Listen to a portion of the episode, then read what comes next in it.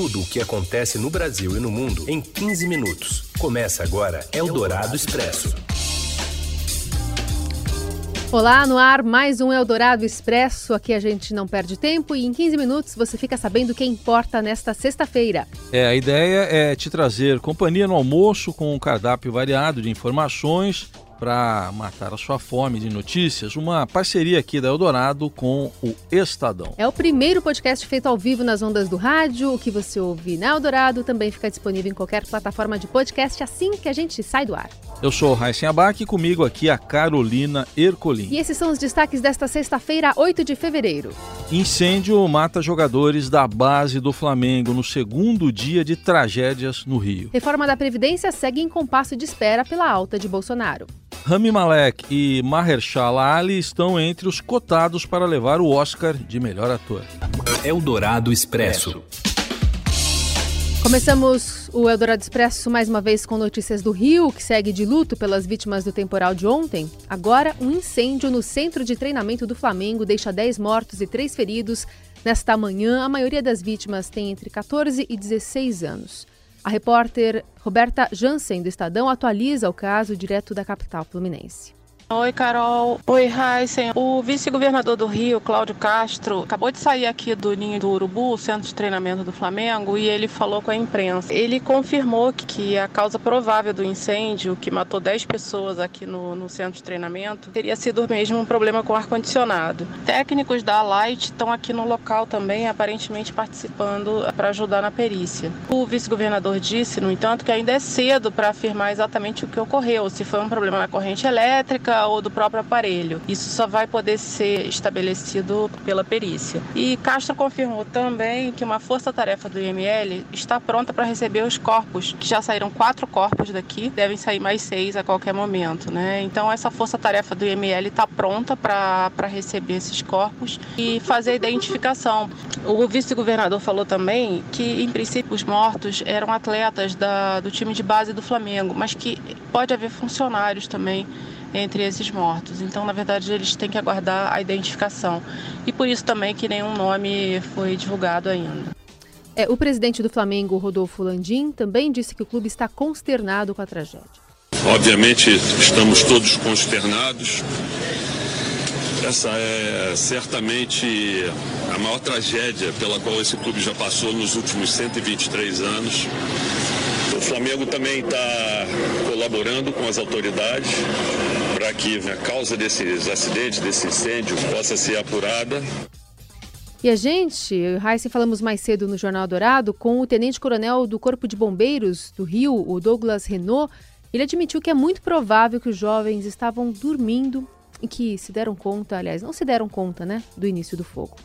Possivelmente eles tiveram dificuldade pela hora, de madrugada, e provavelmente encontrava-se dormindo e você pode ter demorado ali a perceber esse, esse incêndio no local que estava. Isso é uma possibilidade, devido ao, à tragédia como ela aconteceu.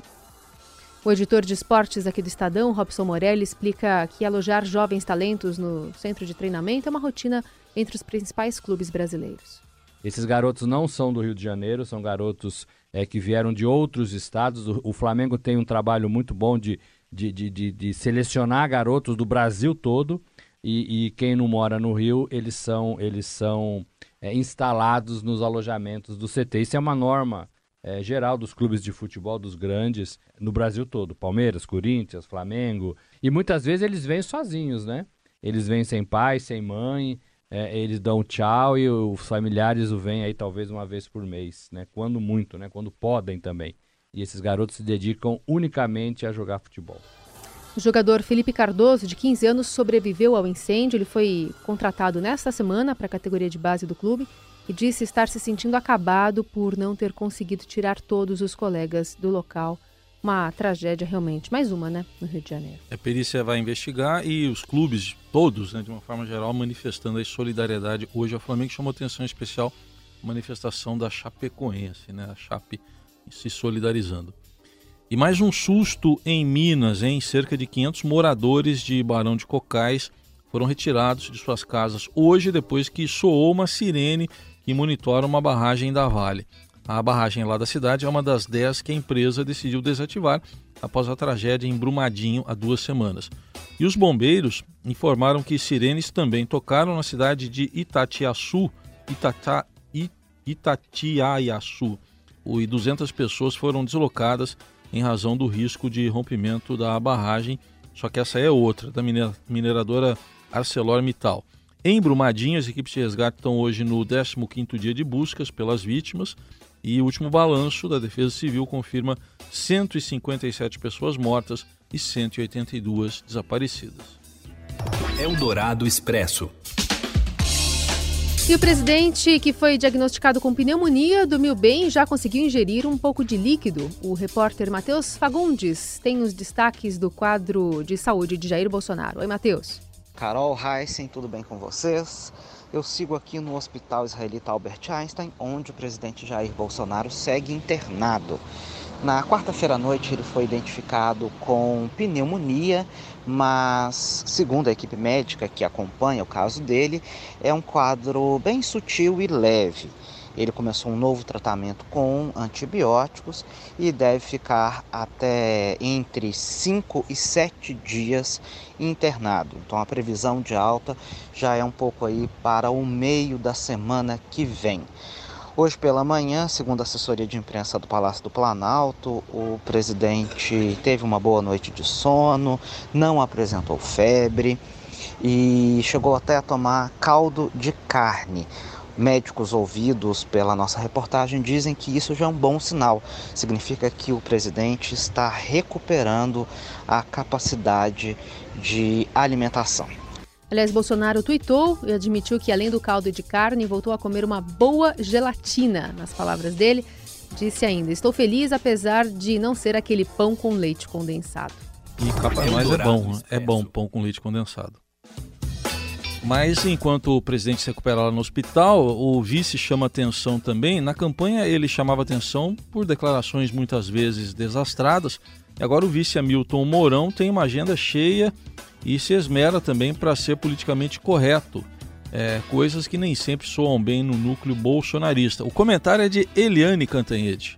É engraçado porque o governo Bolsonaro e os bolsonaristas, eles têm horror dessa expressão, né, politicamente correto. E foi exatamente essa guinada que o vice Hamilton Mourão fez. Na campanha ele falou de índio, de negro, ele falou cada besteira assim que ficava todo mundo estatelado, mas depois da posse, ele tem sido bastante razoável. Ele falou do Jean Willis, por exemplo, em vez de ironizar como os bolsonaristas fizeram, desdenhar o Mourão disse: não, olha, é inadmissível que um parlamentar eleito seja ameaçado. Isso tem que ficar em pratos limpos. Eldorado Expresso. Você está ouvindo o Eldorado Expresso aqui nas ondas do rádio, já já em podcast nas plataformas ou na plataforma que você eleger como a melhor.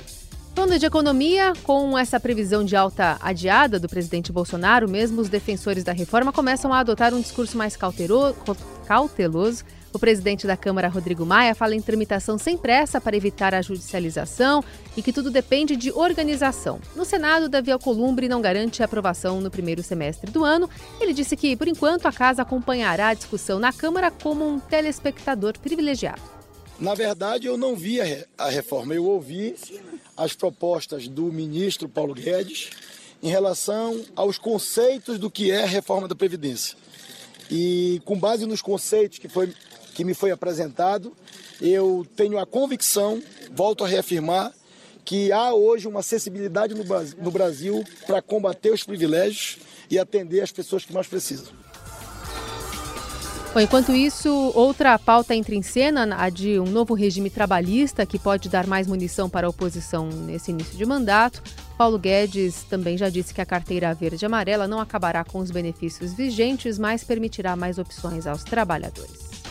Eldorado Expresso.